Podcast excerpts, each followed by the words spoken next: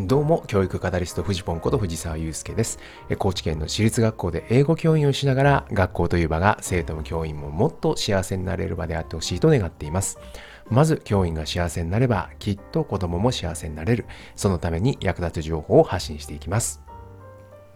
さて今日はここがポイント教育のパラダイムシフト4ということで今日が最終回になります。これね、まあ、ずっと話してきているんですが、まあ、最近教育の流れが変わってきつつあるよねということで、まあ、これね、21世紀型教育とかっていう風で呼ばれたりもしているんですが、それって一体どこがポイントなのっていうのをですね、まあちょっと言葉にしていく上で、え関西学院千里国際高校の米田健三先生がですね、うまくまとめてくれていたので、まあ、それをもとに私も少しえ話をしているんですが、え出てきたのが、これまで出てきていたのがですね、まあ、学力感。これが、ま認知能力から認知能力だけじゃなくて、非認知能力というものも、え、大切にされていくよっていうこととか、進路間でも仕事や大学からの逆算だけじゃなくて、え、自分自身の原体験の延長。これが大切なんだ。あるいはですね、指導官や主体っていうものも、まあ、教える、育てるというものから学び、育つ。主体も教員コンテンツ、ルールといったものから生徒へといったものにね、こう変わっていくよっていう、このあたりがポイントだよっていうような話があったんですけれども、えー、それとですね、最後、18歳での進路実現、あ、その学習目的ですね。ごめんなさい。この学習する目的っていうものが、18歳での進路実現から将来にわたるウェルビーイングへ、まあ、こういうふうに変わっていくっていうね、そういうふうなことが言われていたんですね。で、この18歳での進路実現って一体何なのかっていうと、まあ、これはシンプルで、え目指す大学の大学入試に合格することっていう、こういうことですね。でこれはですね、まあ、例えば、まあ、偏差値のランキングでちょっとでもいいところにみたいな、そういうふうに言っちゃうとちょっと安っぽくなっちゃうんですけど、まあでもですね、やっぱ納得のいく大学に行くっていうことですね。うん。で、まあ、このね、大学入試に合格することってっていうこと自体はもちろん悪いことじゃないわけなんですけれど、まあ、問題はねこれがもう最大の目的になってしまっていてしかもそこで思考が止まってしまっているということなんですね。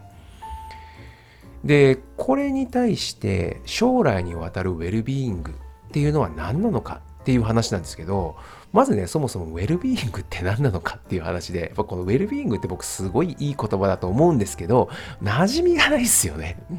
えー、まあ、あの、このラジオでは何回か紹介をさせていただいてるんですが、まあ、ウェルビーイングっていうのは幸福とか健康、あるいは福祉っていうふうに訳されたりもするんですが、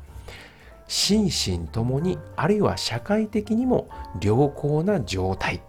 ていうふうにこう定義されているらしいんですね。まあ、ウェルってビーイングですから、よくあること。良好な状態であることっていうことなんですけど、なので、まあ、めちゃくちゃ単純化しちゃうと、まあ、将来にわたって幸せであるっていうことだと思うんです。まあ、日本語で言うとね、この幸せっていう言葉が一番近いような気がするんですけど、まあそこにね、まああの、社会的な状態、体の状態、それから精神的な状態、全部をひっくるめての意味での幸せだよっていうことだと思います。で、例えばですね、この学習目的ですから、あの中学生や高校生ね、君は何のために勉強してるの？って聞いたら、何と答えると思います？皆さんだったら何と答えますか？これでね、幸せになるために勉強していますって答える人ってどれぐらいいるだろうなって思うんですよ。いや、正直、いきなりパッとこの答えが出てくる人って、まあいないですよね。自分が聞かれたってそんな風には答えないと思います。で、まあね、出てくるとしたら、いや、正直もうやらされてるからやってますとか、やらなきゃいけないからとか、やらないと怒られるからとかね、まあそういうようなことが出てきますよ。それからね、まあテストでいい点数取りたいんでとかね、そういうようなのが出てくると思います。うん。ただね、ちょっと掘り下げてみて、じゃあなんでいい点取りたいのっていうふうに聞くとですね、いや、その奥には実は褒められたいとかね、いや、認めてもらいたいとか、親や友達に認めてもらいたいとかね、まあ、単純に嬉しい。これね、特に男の子なんかにも多いんですけど、もうゲーム感覚でいい点取れたら単純に嬉しい。だから勉強するっていうね、まあ、そういう風なのもあるわけですね。でこれさらにねちょっと言葉を変えてみると今言ったようなことって自分の承認欲求を満たしたいとかねあるいは自己実現したいっていうことなんですよね。でちょっと前にあのこのラジオでも紹介させていただいた幸せの4つの因子っていうのがあります。これはあの慶応大学の前の教授が、えー、提案してくださっているんですがこれってね4つあって例えばやってみよう因子これは自己実現や成長に関わる因子2つ目がありがとう因子これはねつながりや感謝の因子で3つ目がなんとかなる因子これは前向きさと楽観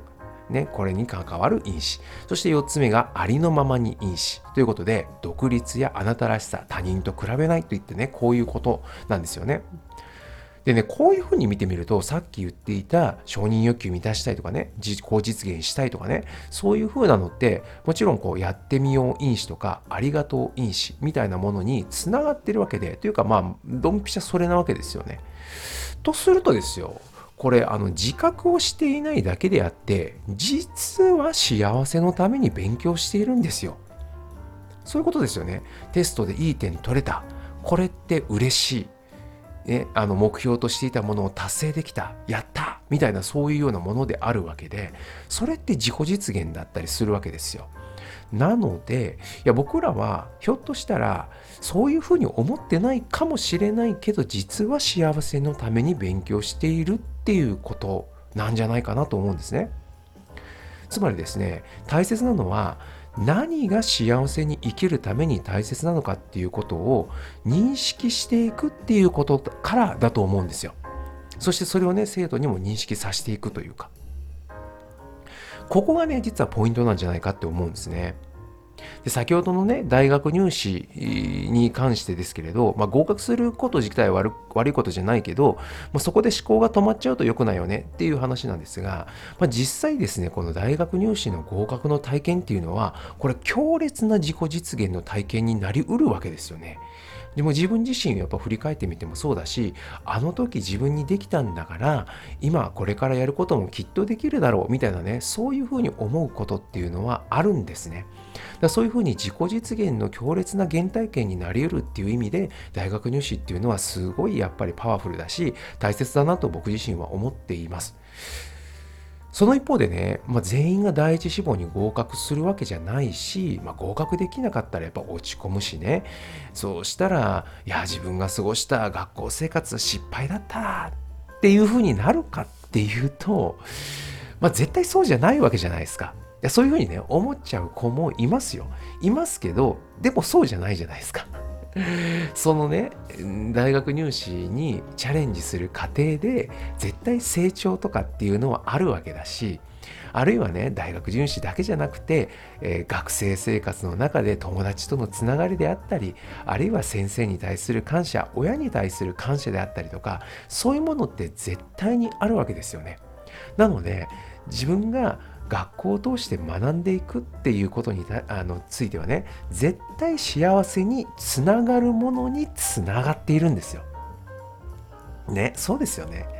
なので一つこう視野をね広げてあげることで学校という場っていうのは単なる勝ち負けの場合格不合格の場からですね幸せを育てる場に変わるんじゃないかなと思うんですがいかがでしょうか？